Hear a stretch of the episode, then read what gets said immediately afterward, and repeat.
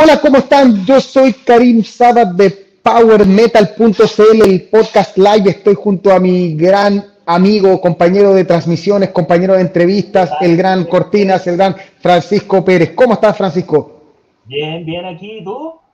Bien, acá en el, esto es el hospital, así que tuve que bloquear algunas cosas, hice todos los movimientos, de hecho, sin huevo, eh, con Francisco estuvimos a punto de suspender la entrevista porque tuve que me llamaban a la cirugía de urgencia, que al final no fue, pero vamos igual con esta transmisión que está en vivo. En este mismo momento tenemos al gran Sosos Michael aquí abajo, el cantante, actual cantante de Glory, de Glory Hammer, que también es Planeswalker, que cantó en Helion Prime. O sea, una verdadera eh, de, nuestros pequeños ídolos que están partiendo en el camino a ser los grandes cantantes del power metal. Probablemente dentro de 10 años esta entrevista va a ser como un tesoro. Así que, sin más, sin más, recuerden que Francisco va a estar haciendo eh, las preguntas en inglés, yo voy a estar traduciendo y no, no se olviden que nos pueden apoyar eh, siempre a través de patreon.com, powermetal.cl o YouTube Membership. Y sin más, sin más, porque tenemos una hora para estar conversando con Sosos Michael, que no está entendiendo nada, vamos, eh, agregamos la transmisión, agregar y hacer el ajuste. Dale. Ahora sí. There we go. Okay, so hello. Hello. Yeah. I'm Hello. Great. I'm great. Great to be here. Um, and yeah, how how are you guys? I'm doing great. Doing great. Running in the hospital. ok, así que vamos, vamos nomás, Francisco, empieza con las preguntas. Yo tengo la gente acá. Okay, so uh, Sozos, uh, we wanted to, to talk uh, a bit about uh, Glory Hammer and the new album. So, how, how was your arrival to Glory Hammer? How, how did it all happen? Oh, okay. So, um, the way it happened is um, I had some people that worked with me for other projects, um, like the uh, producer of Helion Prime's second album, and also um, one of the members on Eons Enthroned um, that were working with Chris in different capacities.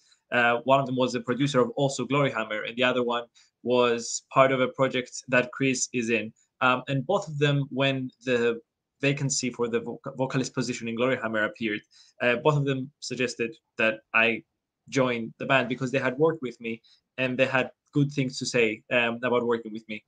Um, which I'm, I'm, very grateful to both of them because I don't think that it would have happened without their combined efforts. But essentially, what what happened is uh, Chris considered the people that he had access to. Uh, Chris Bowes, you know, the, the vocalist of Alestorm the creator of Glory Hammer, um, and then contacted me through Facebook, uh, asking me if I wanted to uh, tour with them in in their at, at that point a UK 2021 tour.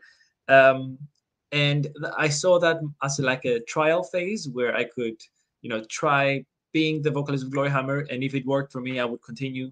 If it didn't, I would, you know, I, I would not.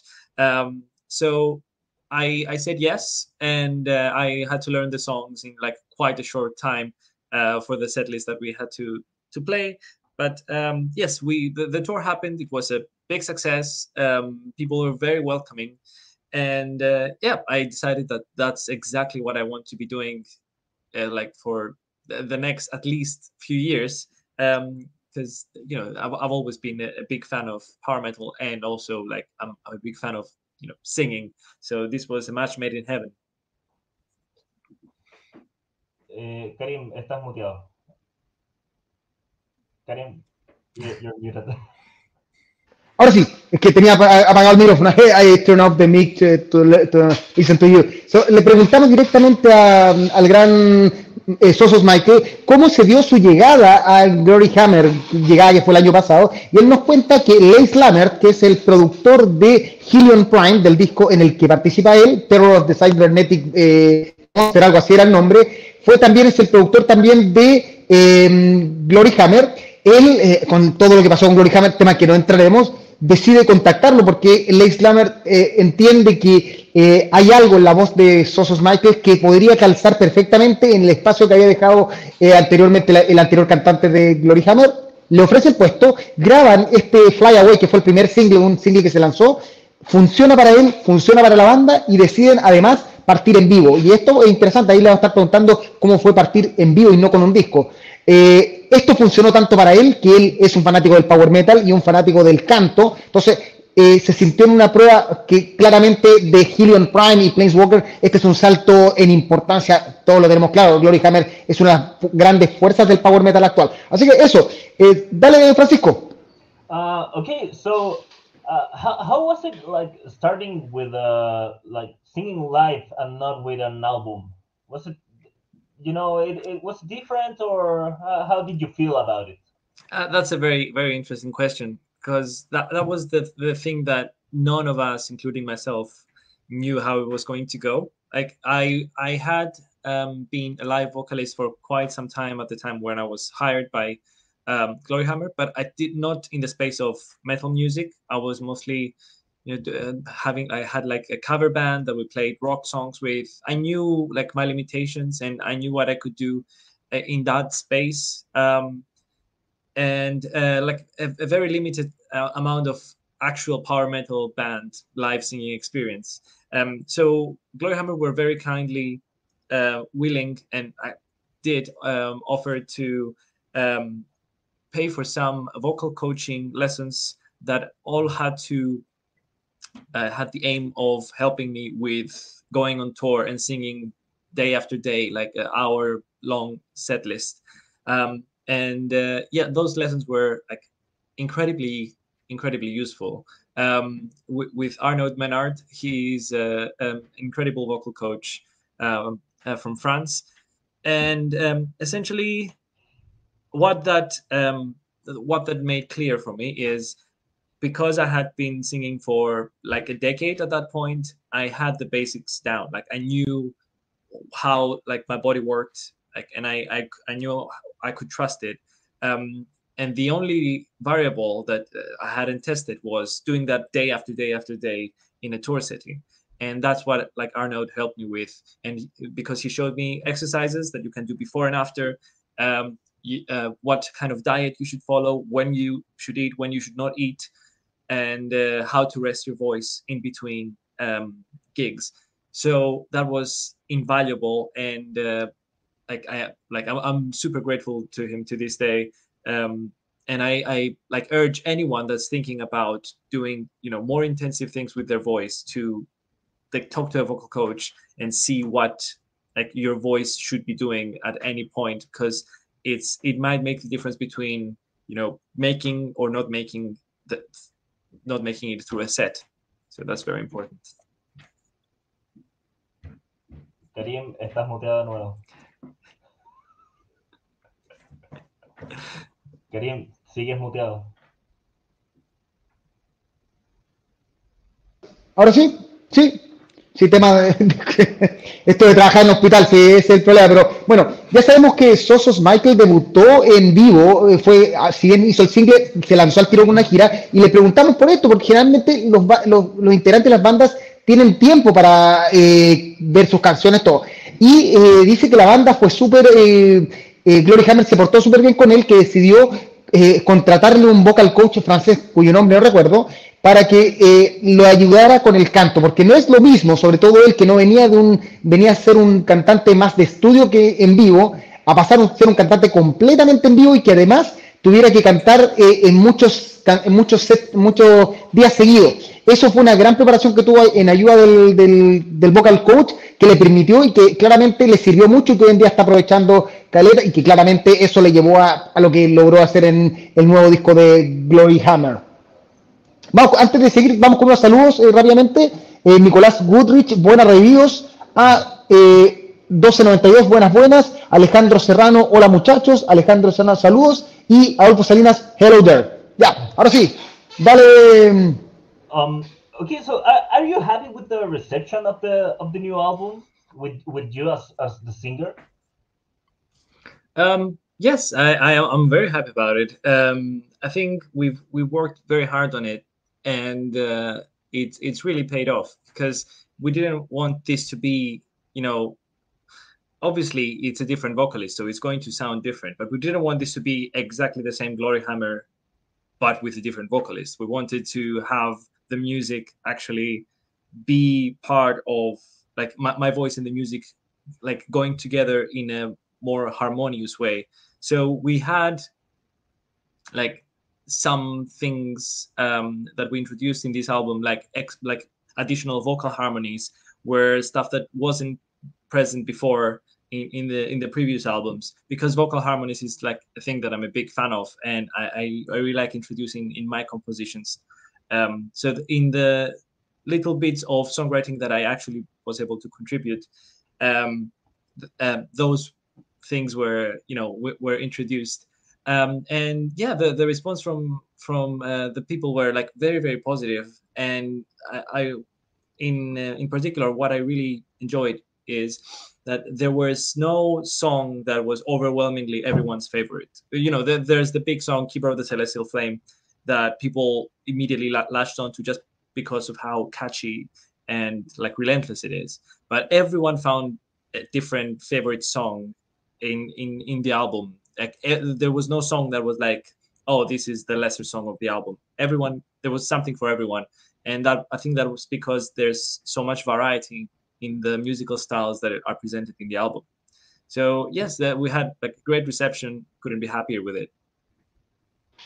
Eh, ahora sí, eh, ahora sí no me equivoqué, eh, le preguntamos directamente que cómo es el tema de la recepción, o sea, cómo ve que ha sido la recepción del nuevo álbum, el primer álbum donde él participa de Glory Hammer, eh, y dice que sí, que le gustó mucho, que hay una cosa que, que, uno puede notar y que probablemente solo escuchando los discos no se da cuenta, que es dónde influyó Sosos Michael en Glory Hammer, y esa es la armonización de, la, de, la, de las voces, algo que al que no tenía o que no está tan claro en los discos anteriores de Glory Hammer y algo de lo que él es muy fanático. O sea, a él le gusta la armonización vocal y eso se nota mucho en la forma que él canta. Además, ¿qué otra cosa le gusta? Que la gente encontró todos una canción favorita, que él siente que no hay ninguna canción que es la débil, sino que a él, por ejemplo, dice que una de las canciones que ha aprendido es Keeper of the Celestial Flame, que es la canción más épica del disco, pero que todo el mundo ha dicho, no, a mí me gusta la primera, a mí me gusta, o sea, no, la segunda, porque el primero es la intro, a mí me gusta esta otra, pero en el fondo hay un poco de todo y para todos los gustos eh, de un disco muy, muy, muy entretenido. Eso, dale, Francisco. Uh, okay, so you know the changing singers on a band is often uh, very controversial uh, because you know as, as, you said it's it's a different voice and and everything. Uh, how was it for you like getting into glory hammer and you know were you nervous or was it easy you know? Uh, did, did you manage to you know play uh, sing the songs easily or how was it? I was i was quite nervous before the first show happened. Um, and I think the peak of my nervousness was like five minutes before the first show. At that point, nobody knew who I was. Yeah, they, they like Gloryhammer had this whole thing where they they didn't ex- like explain who the new vocalist is. There, there was like some uh, sneak peek and there's like a sh- like you know my outline, but not my actual face. So nobody knew who I was until I walked on stage, um, and that that was nerve wracking uh, for me. But like immediately as soon as I walked on stage and then I went like this, and then everyone started, you know, go like, ah! um, I, you know, there was since that moment in time, I I never felt like nervous to go on stage because I I realized that a concert is a very very positive space in terms of like attitude and thinking. Like everyone is really happy to be there, and everyone is looking forward to the show. So there's no like tomatoes thrown at you or like there's no negativity any negativity that there might be um, it, it's for people that had made up their minds beforehand. So it's nothing that you can do to to help but overwhelmingly there's been like a, a very positive reception. Um, in terms of the songs um, I, I, I wasn't a huge fan of Glory Hammer before they switched their vocalist um, and the impression that I got from their songs was always, oh, this sounds impossible to sing. Like I do not envy the the vocalist. Um, but I think uh, a big part of of that was um, due to me not having tried, and uh, also like m- my voice is naturally higher than the previous vocalists. Um, so for me, it was it wasn't nearly as challenging as I, I thought it would have been um, before I tried it. Um, so yeah, I had to obviously, uh, you know, because of everyone's voices being different, I had to do some to make some adjustments to fit my voice. Um, I, I, you know, um, I added some uh, melismata, which is like you, you, know some decorations at the end of mm-hmm. phrases, because I, I really like doing that. But then like, but the the the vocals in in previous Gloryhammer songs were more like this is the note, this is the note that we hit, then we go to this note. Um, but I'm more of a Tommy Karevik fan, which goes like, oh, he does all those like uh, nice like little um, decorative things in their in their vocals. Um, but other than that, like I, I, didn't find them particularly like challenging. Obviously, it's power metal; they are challenging, but they weren't the extreme uh, difficulty curve that I would have expected. Bueno, Eh, ahora sí, la pregunta fue ya sobre, bueno, todos sabemos que antes había un cantante importante que tuvo una salida bien compleja y eso obviamente, la pregunta es si eso le afectó saber todo lo que había pasado y saber que tenía que reemplazar a alguien que más encima era bastante conocido en una banda que, tenía, como Glory Hammer que ya agarró cierta importancia. Y dice que en verdad sí tenía nervios sobre todo porque hasta antes de pararse a cantar en vivo nadie lo conocía y nadie sabía que existía. Entonces hasta cinco minutos antes de cantar en vivo eh, nervios, pero una vez que se levantó y se plantó en el escenario, se acabaron los nervios y empezó ya a darle su propio estilo a la música. Dentro de eso es importante que él eh, siente que el cantante anterior no era un... Eh, o sea, todo el power metal es difícil de cantar, pero no era un cantante que cuando él se enfrentó a las canciones le parecieran realmente difíciles en tonos pero él quiso agregarle su extra y tratar de modificar la forma de cantar, hacer su juego vocal, su armonía, todo, para darle a las canciones antiguas su propio sabor, el sabor de Sosos Michael al Glory Hammer antiguo y tratar de no ser un clon de lo que se hacía anteriormente. Y eso ha ido dando, además que cada vez le es más fácil, cada vez más entretenido y cada vez se siente con más facilidad de, hacer esto. Y quería preguntarles eh, si le pueden agregar a la, a la parte actoral, porque una cosa es en Glory Hammer es ser el cantante y cantar, y otra cosa es el frontman, que el frontman de Glory Hammer es un actor. Si esto le, le complicó o nunca tuvo mayor problema. Okay, so uh, another part to, to this question is uh, being the singer of Glory Hammer is not only being the singer, but also being almost an actor on, on stage. How, how was that for you? Uh, was it difficult to, to like perform as as as an actor? Get the hammer and fight with the goblins. Was it hard, or, or did you get used to it uh, pretty quickly? Um, so this was the biggest challenge for me. I think I had no acting experience, I, uh, I, like throughout my life, um, and uh, everyone knew beforehand that like I had the acting, like sorry, the singing ability to perform with Glory Hammer. That was that was never a concern. Um, essentially, what it came down to was how well could I play the role of Angus McFife? Mm. Because um, you know the previous vocalist was iconic as Angus McFife until the point uh, where he wasn't. Um, so there was a lot of anticipation of, who could step up to be this character. And I know that a lot of people were not convinced because obviously we look different. Um, and the approach that we have to the character is also quite different, I would say. Um, it's essentially like a different interpretation of the character rather than the same exact character by a different actor. Um, and I think that the people that were open to be convinced and accept this new like version of the character were very quick to do so. Um, and I think that the people that were not convinced, you know, like they, they essentially waited until the album or like until a, a flyaway came out to to see um, what they thought. Um, and uh, for like certainly for me it was a work in progress to get into the role of angus mcfife because i'm not usually like in in you know day-to-day life i'm not acting like angus mcfife like I, i'm a, generally a shy person that that keeps to themselves. So it, i had to put a very different energy to my performance. I had to essentially pretend to be someone else acting. Um, and I think I got it eventually, but it did took uh, a few tours with Glory Hammer for me to go, oh, actually, this is what it is to be Angus McFife. and so it became very easy for me to switch from one to the other.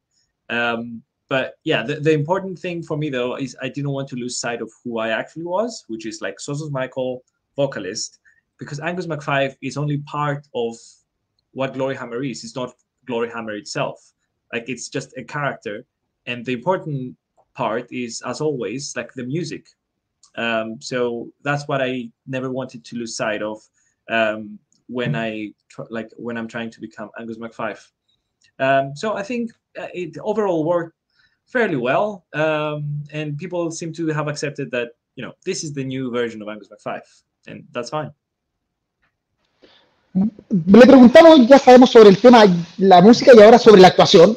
Eh, si le costó, y al parecer, por lo que nos da a entender, le costó más adaptarse al personaje de Angus McFive que a la música de Glory Hammer. Claro, nos deja, nos deja claro que Glory Hammer no es Angus McFive y Angus McFive es solo un personaje de Glory Hammer, pero que así como al principio esto nunca había se había enfrentado a la actuación, tuvo que hacer unas transformaciones porque además él no quería ser el Angus McFive antiguo y no es lo que quería la banda, según entendemos. O sea, él tenía que reinterpretar el personaje siendo este es Sosos Michael y es Angus McFive interpretado por Sosos Michael. Entonces, él empezó a ponerle de lo suyo, a buscar, tratar de no copiar lo que se había hecho antes, tratar de reinventar el personaje de una manera que él se sintiera cómodo y que no se sintiera forzado. Así como mismo nos dijo que las canciones también las reinterpretó de manera que fueran para él la actual. Claramente al principio le costó un poco más, eh, pero y lleva dos giras ya con, con Glory Hammer, pero actualmente puede decir que él ya es Angus McFive y que este Angus McFive, esta interpretación del personaje ya está. a la gente también le complicó un poco porque no era lo mismo, pero después del disco, después de la gira ya empezó a soltarse, la gente empezó a entender que él es el cantante de Glory Hammer y nadie más, y este es Angus McFive y está todo, eh, como están viendo, que ver los, los, conciertos en vivo y claramente hay una, hay una evolución en, en este tiempo que ha estado como cantante. Claro, y, y, y nos dice también que eh, la gente que, que, que, vio este cambio y, y, estaba dispuesta a aceptarlo, lo aceptó muy rápido. Pero hay gente que, claro, se demoró más, que tuvo que esperar a que saliera el single o que saliera el disco para, como para, para empezar a, a aceptar ese cambio. Voy con unos saludos rápidamente. Paula Turunen, buenos días. Eh, Ángela Baroa, saludos muchachos. Eh, ah, estoy con el micrófono apagado. No, ¿No? no. Ah, ya, excelente. Carlos Sepúlveda, saludos Michael y a todos ustedes. Eh, Jaime González se conecta y está mandando saludos. Y bueno, eso. Dale, Francisco. Okay, so do you have a favorite Glory Hammer song to sing? Uh, from the new album or the mm. or the last two two albums? So just from um, the the reaction of of a live audience, Keeper of the Celestial Flame is is up there. Um, like it, it's a really fun song to sing because it's not like it's not this really high vocals the, the whole time. Um, it's very catchy and people fist pump like a lot a lot of the time during it. Um, so that's my favorite one to sing. Although we've tried Sword Lord of the Goblin Court, which is the other one that I really like from the album personally. Um, and just because that song is both very catchy and has some like really like high vocals at the end where I get to like show off a bit. That that's also one of my um, my favorites. And and from the from the past albums, do you have like a, a favorite? Track? Oh, um, I would say from the past albums, um, I really like the song "Glory Hammer." Just you know because of all the hammer stuff that's going on in it. Um and uh i think i'm a like in terms of being a fan of glory hammer i'm, I'm a pretty like average fan because i i like angus mcfife from the first album uh, rise of the chaos wizards from the second album and glory hammer from the third album which like is all like very typical like big fan favorites. So these are the songs that i or like i really like singing. Like they're, they're all very good songs uh, but in terms of like interaction with the audience and uh, you know making them like join you in, in, singing the chorus, these are the songs: Angus McFive, Rise of the Chaos Wizards, Glory Hammer, Keeper of the Celestial Flame. Perfect. Eh, Karim, estás muteado. Ahí sí. Nos respondió sobre las, eh, como estoy a dos computadores, me cuesta, me equivoco el micrófono, pero básicamente eh, le preguntamos directamente cuáles son las canciones que más le gusta cantar de Glory Hammer. Keeper of the Celestial Flame, de las canciones en que él ha participado como de disco, pero además le preguntamos cuáles son sus canciones favoritas de Glory Hammer antiguo. Se declara un, un, fa, un fan de lo que hacía Glory Hammer. Dice que Angus McFly del primer disco, Rise of the Chaos Wizards, y Glory Hammer del tercero. Esas son sus canciones favoritas para cantar en vivo. Además, porque son canciones que tienen mucha interacción con el público y no tan y, pero dice que en general todas las canciones de Glory Hammer son buenas, pero en particular estas porque funcionan muy bien en vivo. Eso. Um, okay, so do you have like any other musical talents that you'd like to explore with Glory Hammer at some point? Um, hmm. So I'm, I'm really. Um, one, one, sorry, one second.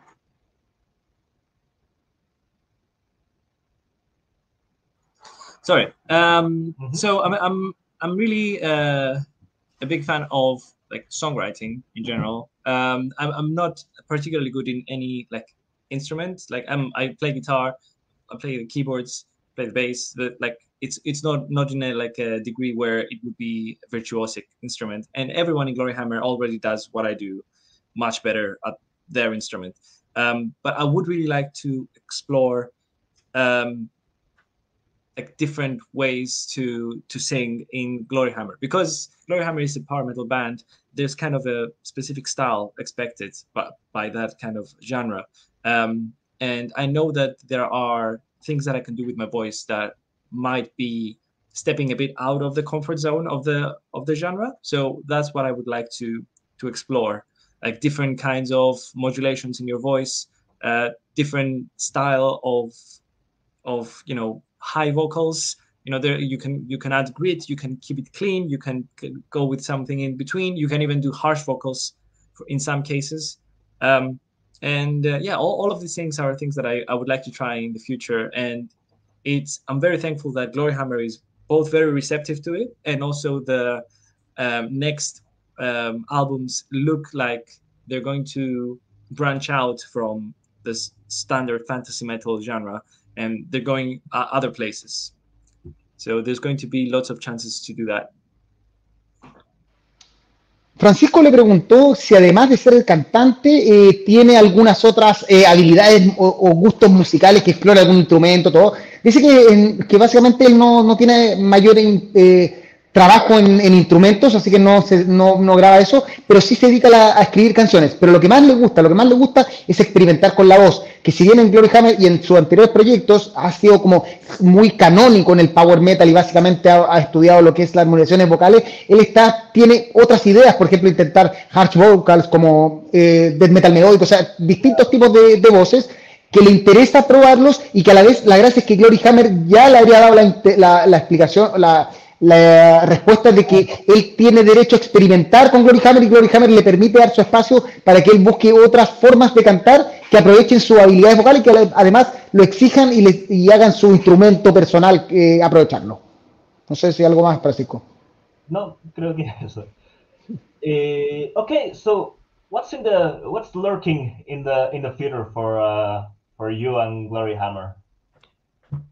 Hmm. Uh, are there any tour plans or a, a new album? Uh, so we we are um, touring Australia in, in November, uh, which I'm very much looking forward to. I've never been to Australia.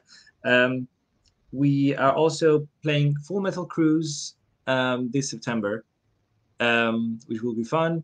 There will be a big uh, European tour with Beast in Black this January, and uh, of course we have plans for more tours um, along the way to to support the, the new album. Um, and uh, yeah in between all of those like all of the shows we are trying to write new material to you know to have an album at some point. Um, we're in fairly early stages still but the general outline and general like direction of, of the band is is fairly clear. And i'm very very excited to share it with everyone once we're done because it's it's very glory hammer. Like it's not anything that we've done before in terms of setting but it's still very much in the spirit of the band.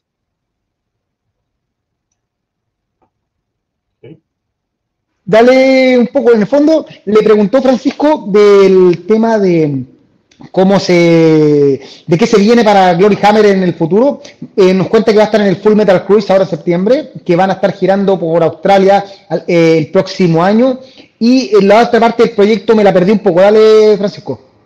Eh, bueno, claro, van a, van a estar haciendo un tour para Australia, luego tienen un tour por, con Beast in Black en, en Europa, ahora en enero. y mientras tanto van escribiendo así como les gusta ir escribiendo así como canciones entre, entre tours y cosas así. Y la cosa es que ya tienen más o menos así como un poco la línea armada para, para donde quieren que vaya Glory Hammer. Eh, pero todavía es así como el, el, boceto. O sea, todavía falta para que, para que nos puedan mostrar qué es lo, qué es lo que se viene. Uh, Movemos. And is there a, a, chance of a South American tour at some point or something like that? we, we're definitely um, open to to a plan to tour South America, but unfortunately, I cannot reveal any any future ah. plans on this podcast. Yeah, uh, I'm really right. sorry, but we we we know that we have fans there, and we we wish we could have been there already. Um, but we, we are working towards it. We our goal is to tour wherever there's fans. Um, and unfortunately, just due to the location of where we are, the easiest places to tour is you know the EU um, yeah. or like in general Europe, um, and to a lesser extent the US. Uh, South America is a bit trickier, and there needs to be like a bit more of a you know organization, uh, and yeah, th- th- there's a bit more paperwork to it. Um, but we are working towards it, and like personally, I I really want to visit and see everyone that I know there. There's such a big power metal community, and I know so many people that um, that like I've, I've been friends with even before Glory Hammer that I'd like to meet. Um, so yeah, it's definitely happening. But yes, unfortunately, I can I cannot speak for, of any plans at the moment.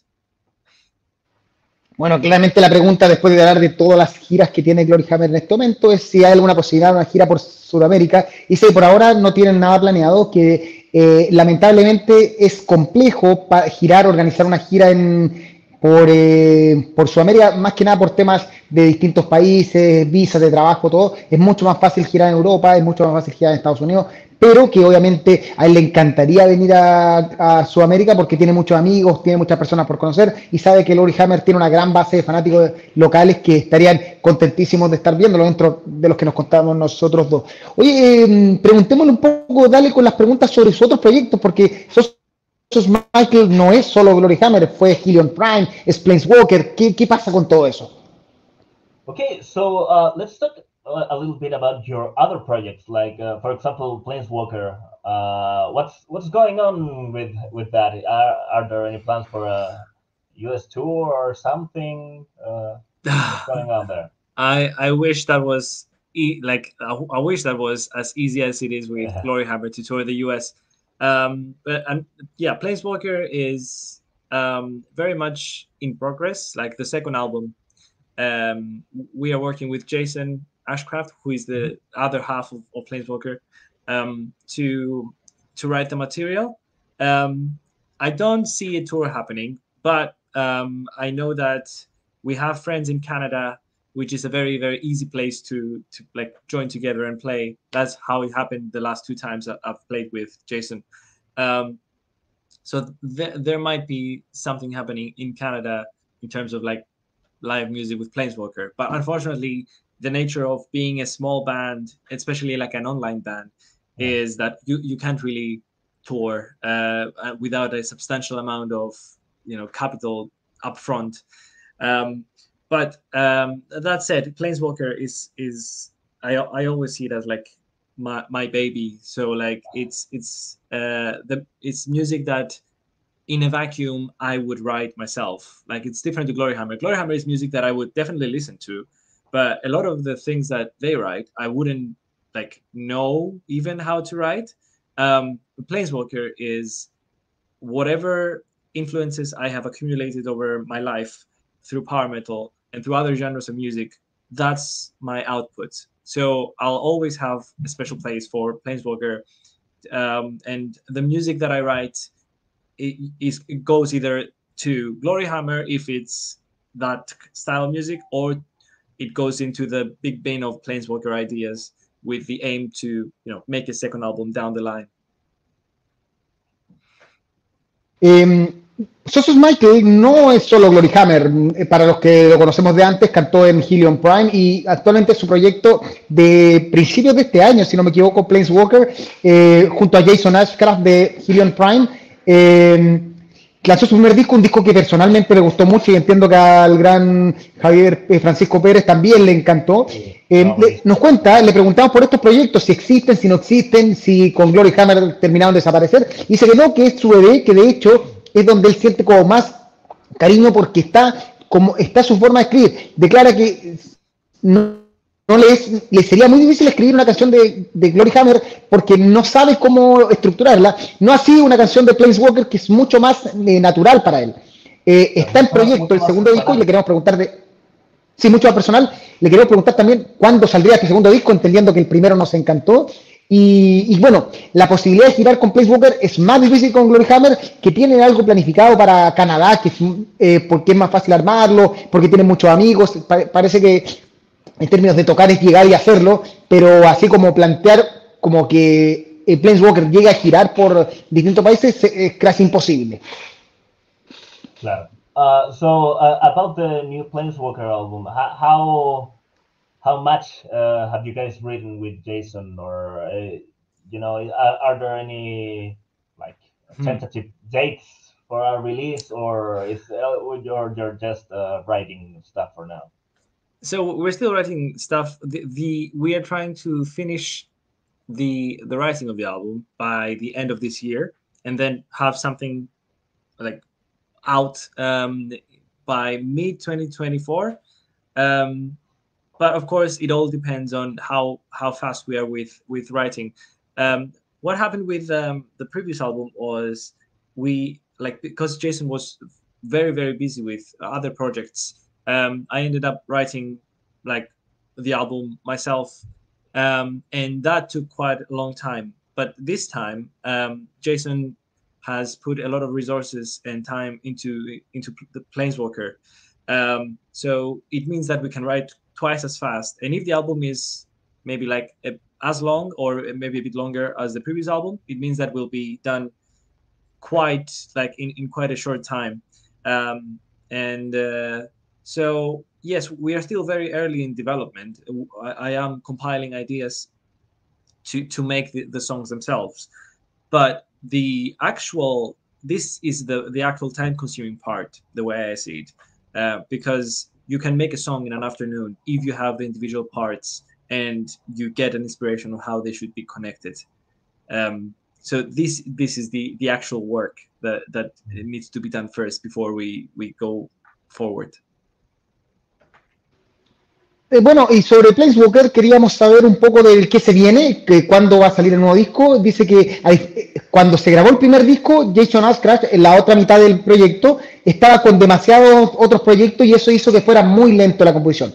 Actualmente Jason tiene mucho más tiempo, así que está dedicado casi con mucho, mucha dedicación, tiene en el nuevo disco Planeswalker, por tanto cree que esto va a ser mucho más rápido eh, que obviamente hay temas de grabar las canciones, porque si de repente una canción se le viene en una noche, se le ocurre todo, pero que probablemente va a salir más, no va a haber tanto tiempo de espera y que eh, va a ser probablemente más largo porque como es más rápido de componerse, más rápido de grabarse, esto debería estar eh, próximamente, o sea, no ahora mismo, pero debería ya estar bastante avanzado.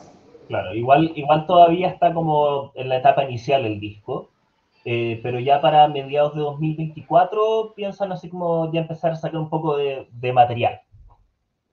Oye, vamos con algunos saludos rápidamente. Eh, Alexia Michael y Kipros Michael están ahí conectados mandando saludos, que son la, al parecer la familia de Sosos Michael.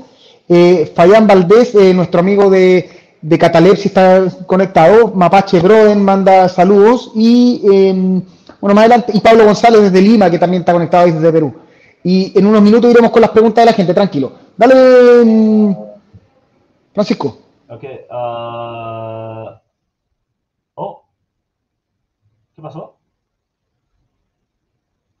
Karim, eh, está, está muteado, parece que se desconectó. Sí, se cayó, parece Sosos Michael. Vamos a esperar unos minutos A ver si logramos recuperarlos. Eh, mientras tanto, les contamos que estamos hablando en vivo con Sosos Smiley. Ahí está reconectándose.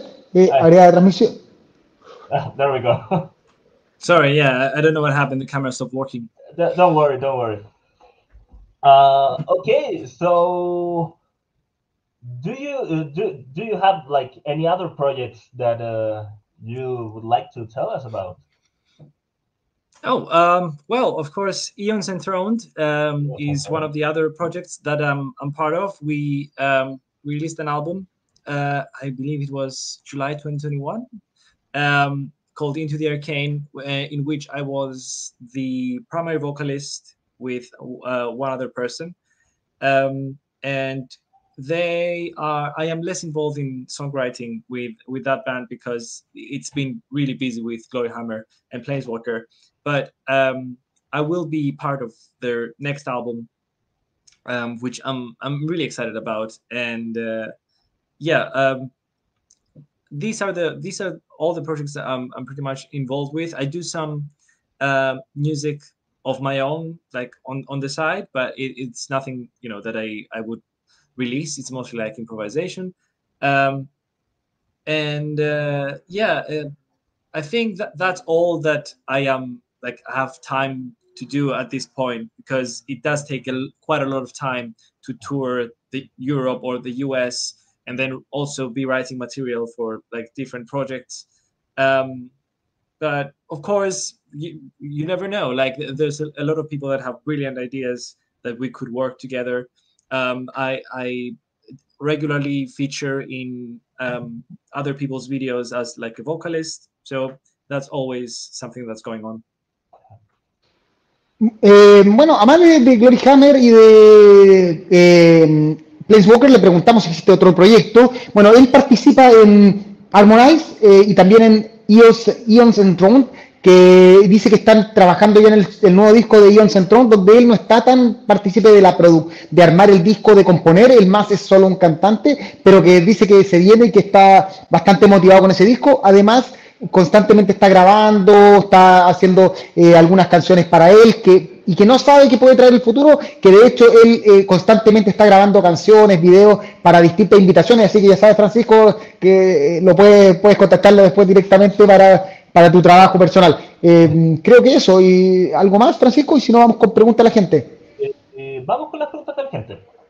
Ya, explícale que vamos con preguntas a la gente. Oh, we're going with uh, some questions from the from the people watching the, the interview, okay? Mm -hmm. Of course. Okay. Eh, Nicholas Goodrich, eh, eh, bueno, pregunta qué se siente venir de Chipre y hacer conocido Chipre como parte del en el mundo del metal.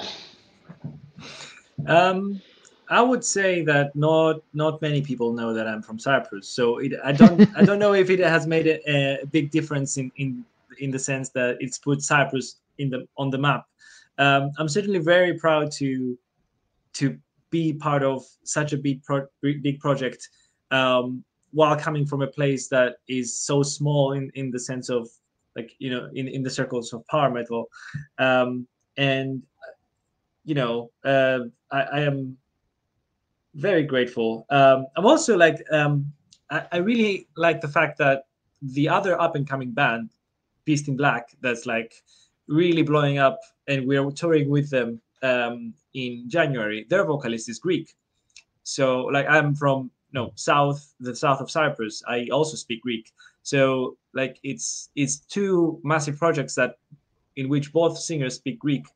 Uh, so it's like it's really like a, a, a cool coincidence. Um, but yeah, like if if if people, I think uh, when people look at my name, they don't really think that I'm from Cyprus because Michael is, you know, uh, could be could be anything. Um, but it's nice when when it does get recognized, um, especially by Cypriots. So because you know, even even the vocalist in Beast in Black, which who is Greek, did not actually think that I was I spoke Greek. So it's nice to be, you know, recognized um, and you know for the nationality that you are. Bueno, para las que no lo saben, eh, Sosos Michael es de Chipre. Entonces, eh, la pregunta de Nicolás Goodrich era si qué se sentía ser de Chipre y hacer conocido un país que, del cual no tenemos mucha información, ni siquiera como país, pero menos en el metal, que se siente ser como hacer conocido un país. Y ese primero que sorprende que haya gente que sepa que es de Chipre, porque por su nombre, Sosos Michael, nadie pensaría que es de Chipre. Que, incluso con Beast in Black, donde está el cantante Giannis Papadopoulos, que es de es cerca de, Chipre, em, es griego, pero están cerca y que por eso él de hecho habla griego, pero que se siente feliz, que siente que hay un reconocimiento del país hacia él y desde la gente de Chipre hacia él por, por ser cantante de metal. No sé si hay algo más que... Claro, eh, no, eh, básicamente eso. Ok. Eh, Adolfo Salinas pregunta eh, si, tienes si él tiene permiso para componer canciones de Glory Hammer. Mm. Are, are, you allowed to? Um, yeah, of course. I, I am. I am in fact encouraged. Um, I've, I've written um, like the chorus of the song Imperium Dundaxia and quite a few parts here and there in the album that we just released. Um, so it's it's it's a collaborative effort. So whoever wants to write can write, and because there's a lot of like I have a lot of ideas. I I, I truly think that the next album is going to be like very like there's going to be a lot of parts that I I will have written. Um, and this is one of the things that I enjoy a lot about Glory Hammer because it's not this monolith that can never change. It's five people that like write music together and the usually the craziest idea wins so like i'm very excited to write stuff for glory hammer Eh, bueno, eh, le preguntamos, o sea, Adolfo Salinas pregunta si él puede componer canciones de Glory Hammer y dice que sí, que él hay partes como el, coro de Imperio of Dandaxia y eh, que es compuesto directamente por él. O sea, hay algunas partes del, del disco actual que fueron eh, totalmente de Sons Michael y que cree que el próximo disco va a tener más partes porque al final Glory Hammer es más un proyecto comunitario, o sea, en el fondo, claro, hay un, hay un compositor principal, pero que acepta eh, ingresos de todos los integrantes y eso hace que sea mucho más activo y donde él sí ha podido ser parte tanto del disco que se lanzó como de lo que se viene con, con Glory Hammer. Claro, al final el que quiere componer tiene permitido componer. Y tenemos eh, preguntas de, de, Hernán Borges, de Hernán is uh, part of the Power Metal.cl podcast, uh, he's living in Leicester, and él está preguntando, él sabe que juega, que si Tales of Dominaria, el disco de Planeswalker, eh, está inspirado en Magic the, Gator, the Gathering. Entonces, si, si juega eh, Magic, si juega competitivo, si de dónde viene la inspiración, y porque él es un fanático de, de Magic, él jugaba Magic. Eh, Hernán Borges plays Magic en... The, So um, I have I, I, had not played the game at all before the album. I I had some sessions where Jason showed me how to play, but my um, essentially the project started with Jason uh, being a huge Magic fan and me being a huge fan of working with Jason. So we decided, okay, let's make something together. Um, Magic the Gathering has like massive amounts of lore and books and and you know he has a wiki it has a lot of things um, because he has a very long history. Um, so uh, to write the album what i did was i went like i went and read i went and did research uh, without having played the game. The like the um, the lore itself is very very interesting. Um, and uh, like i encourage people that are even like remotely interested in the game to give it a look. Uh, but yes that, that's how I, I got into like writing for Planeswalker. It's Jason's idea. Big fan of Magic the Gathering, and also he plays like both competitively and not competitively. Um, I don't really play. I have cards, but like I, I, I know I don't have any experience. I don't also have any. I don't have a lot of time to play Magic the Gathering, uh, frankly. Um, so what's happening for the next album, for which is fortunate for people that are fans of the old Magic the Gathering, is we have we are going to be in general uh, with Planeswalker focusing on big parts of history of Magic the Gathering that are like self-contained. Uh, you know, where when there's like a card set released and the whole card set is focused around one big event and one story that affected the whole world. Um, that's what we're going we're trying to do with every album. So the next album is going to be a story from the 80s, I if I'm not mistaken, or of the 90s maybe, um, that happened in Magic the Gathering, it was very important, like lore wise, and it affected all the you know planeswalkers after that point. Um, and yeah, we're, essentially I am like doing research at the moment. I'm, I'm reading about it, and we're going to write music about those events. So um, I think it's going to be great because there's so much there that's like it's very imaginative. It's very good fantasy, um, and yeah, it, it, I think it's to be great. Bueno, eh, Walker es un, di un, disco inspirado en, o sea, una banda inspirada en Magic the Gathering Eh, y la pregunta de Hernán era directamente sobre ese tema, porque en el fondo quería saber si Sosos conocía Magic, jugaba Magic, todo eso. Sosos nos aclara que él no es, no es jugador de Magic, tiene unas cartas por ahí. Y Jason Ashcraft, el otro integrante de Walker, es el fanático, que de hecho en algunas sesiones intentó enseñarle todo y aprendió algo, pero que nunca se ha dedicado mucho más que nada porque tampoco tiene mucho tiempo entre lo que hace con Glory Hammer y todo lo demás, y en viajar, tour, todo eso. De todas formas, nos adelanta que el próximo disco de The Planeswalker seguirá estando inspirado en, en, Magic, en las historias clásicas, en una historia que fue importante, porque para los fanáticos de Magic, muy fanáticos saben que Magic no es solo cartas, sino que hay toda una construcción de libros, hay libros, hay toda una historia. Eh, una tremenda historia. Una tremenda historia que partió en los años 80 y que ha seguido componiéndose. Eh, y que eh, este disco estaría inspirado en una historia clásica de Magic que al parecer van a relanzar ahora próximamente. Eh, entonces van a aprovechar todo ese mundo del relanzamiento de la, de la, historia tanto en cartas como el ser una historia más clásica de Magic que obviamente cambió el mundo de Magic porque, de la gracia de, los, de, los, de la historia de Magic es que lo que se plantea en la historia afecta al juego finalmente en la forma que se, juega el, que se va jugando. Oye, eh, tenemos una pregunta, en, ahí lo traduces al, al, ¿cómo se llama en inglés? Eh, Jaime Contreras, eh, quien también es de parte de Power Metal CL, aparte de Power Metal que inspira a Glory Hammer y Planeswalker, ¿tienes algún otro estilo de música que te guste alejado del Power Metal? Okay, so apart from uh, Power Metal, uh, which is the inspiration uh, for Glory Hammer and Planeswalker, is there like any other style, uh, like as, as a fan or as a musician that, that you like, like apart from Power Metal? Mm. So um, obviously, I'm, I'm I'm a fan of adjacent genres like symphonic metal, um, progressive metal, um, and uh, I guess what I would like the genres that I listen to that are not like in this space would be I I, I listen to a lot of classical music uh, because I, I do think a lot of compositions are metal even though they don't have any metal instruments um, yeah. and uh, i also listen to like anything that like grooves like in in the sense that if it's groove metal that's really cool. Like i, I could listen to that.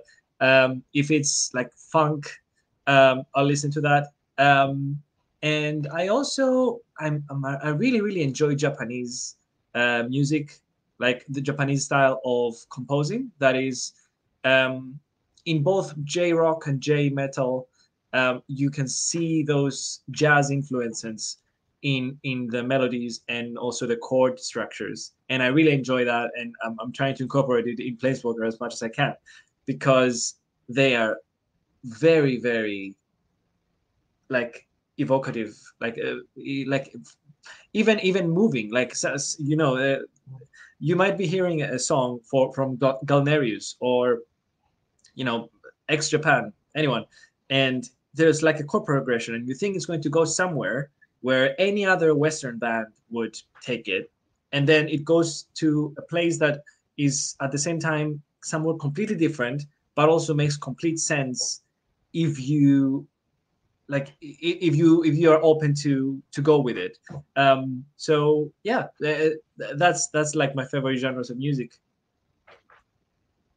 Eh, Jaime le preguntamos ya directamente qué otros estilos hace y le gusta el metal progresivo, le gusta el metal sinfónico, básicamente se mantiene eso. También le gusta el groove, el metal, el groove metal le gusta, pero lo que lo más interesante que nos cuenta que le gusta la música japonesa, no solo el metal japonés, y en el metal eh, declara, por ejemplo, que cosas como Galnerius, eh, como X que la gracia es que eh, van en un viaje distinto a lo que hace la música del oeste en fondo, hacen cambios que tienen mucho sentido y que tú, sobre todo si escuchas, eh, te abres a escucharlo, tienen sentido musical, pero que jamás se le hubiera ocurrido una banda eh, de este lado, de estos continentes. Entonces, eso le encanta, le encanta la música japonesa. y, también, y también la música clásica, que como, como nos menciona y que yo en verdad estoy bien de acuerdo, eh, hay mucha música clásica que es muy metal sin tener instrumentos de metal. Instrumentos metaleros. Lo hemos hablado varias veces.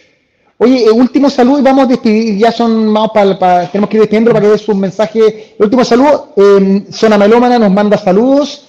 Eh, Adolfo Salinas agradece la respuesta. Eh, eso, dale con la despedida, el cierre, invítalo a, a todo lo que tenemos que invitarlo.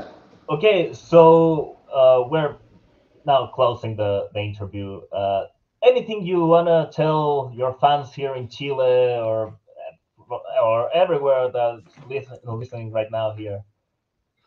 Uh, so, I mean, first of all, thank you for watching the, the interview, and uh, we are doing our best to come to you.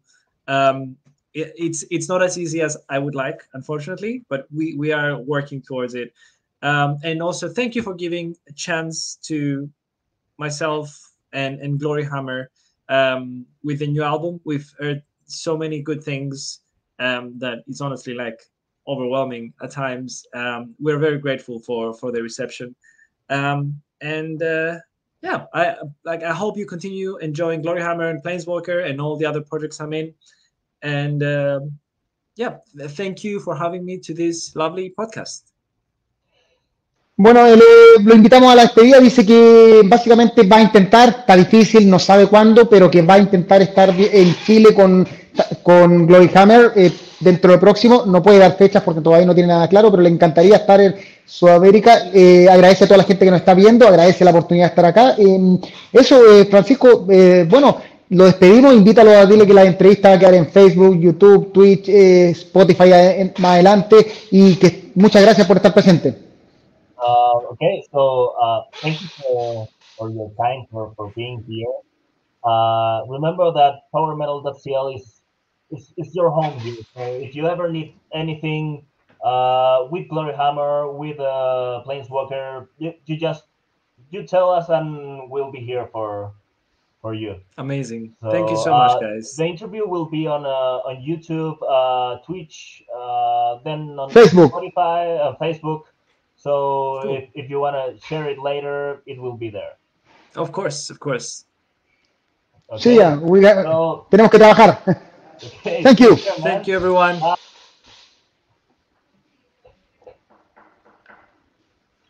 Eso, eh, bueno, eh, Francisco, ha sido una tremenda entrevista. Eh, bueno, la que hay arriba, la gente podrá verla. Gracias, Francisco. Eh, gracias a todos. Perdón, mis pacientes, por tenerlo esperando.